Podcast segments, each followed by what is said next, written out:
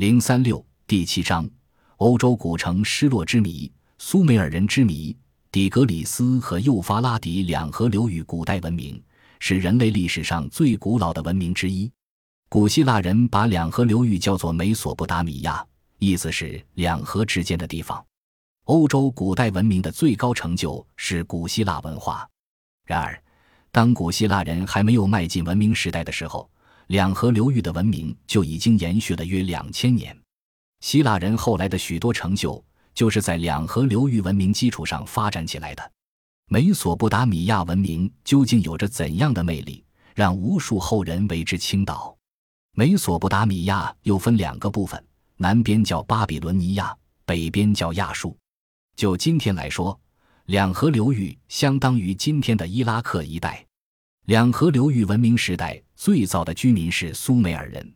他们在公元前五千至公元前四千年期间就来到了这里。两河流域的最初文明就是他们建立的。属于塞姆语系的阿卡德人、巴比伦人、阿摩列伊人、亚述人以及加勒底人，继承和发展了苏美尔人的成就，使两河流域的文明成为人类文明史上重要的一页。其中，巴比伦人的成就最大，因此两河流域的文明又被称为巴比伦文明。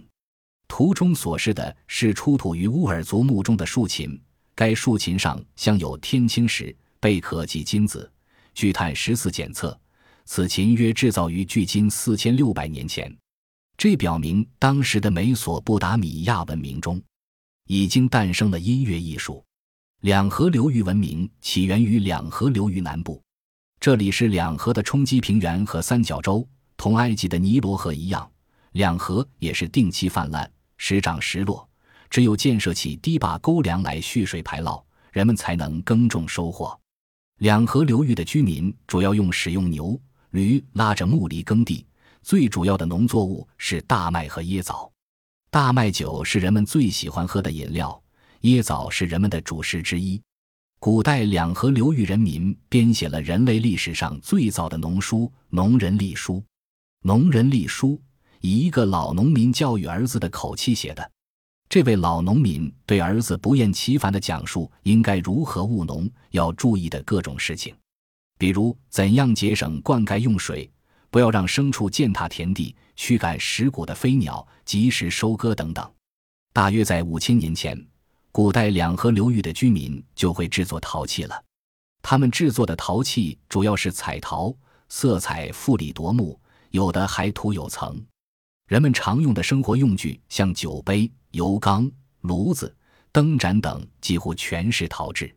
最有趣的是，人死后用的棺椁也用陶土烧制，形状像个有盖的长方形大箱。古代两河流域缺少石料，最主要的建筑材料是粘土，垒墙、盖房、铺路都是用粘土掺上切碎的麦秸制作的土砖。古代两河流域的城市建筑物都是用这种粘土修建的。古代两河地区的金属制造工艺达到了相当纯熟的水平。我国商代有司母戊大方鼎，大约在同一时期，两河流域有重约两吨的青铜铸像。手工业行业很多，像制砖、织麻、刻石、珠宝、皮革、木业等等。古代两河流域人民在文化上也有巨大的成就，在人类文化宝库中留下了一笔丰厚的遗产。他们很早就有了文字，这就是著名的楔形文字。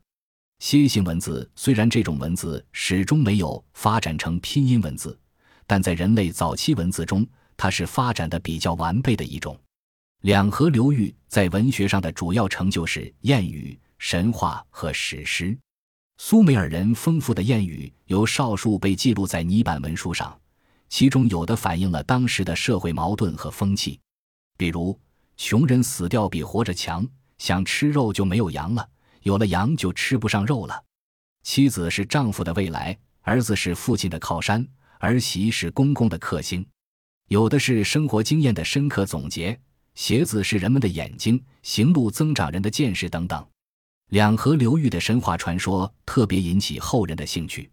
人们发现，基督教圣经旧约中的一些故事的渊源在古代两河流域。如有一首叙述神创造世界故事的诗歌，与圣经的创世故事十分相像，都说神在第六天创造了人，第七天休息。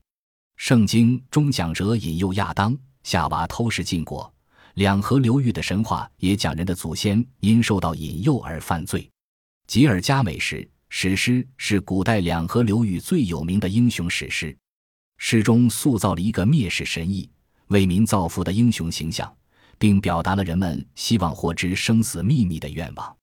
它是世界上最早的史诗。两河流域科学的主要成就表现在数学和天文学方面。苏美尔人已经知道十进位制和六十进位制，后者在古代两河流域的应用的更为广泛。我们今天度量时间用小时、分、秒，以及把一圆周分为三百六十度，都是继承了两河流域古人的成果。它们的面积单位、重量单位也多是六十进位。古希腊、罗马都采用了这里的一些重量单位，欧洲有的地方甚至一直沿用到十八世纪。古代两河流域的天文历法知识直接影响了欧洲的天文学。苏美尔人按照月亮的盈亏，把一年分为十二个月，共三百五十四天，同时设闰月，调整阴历阳历之间的差别。到公元前七世纪。又形成了七天一星期的制度，每天各有一位星神执勤，并以他命名这一天。其顺序是：星期日太阳神，星期一月亮神，星期二火星神，星期三水星神，星期四木星神，星期五金星神，星期六土星神。直到今天，欧洲各国每周七天仍以这七星命名。不过，当时的历法仍是粗糙而不甚准确的。此外，古代两河流域人民对药物、植物、动物、地理等等也有丰富的知识。早在五千多年前，两河流域的人们就创造这样发达的文明，的确令人神往。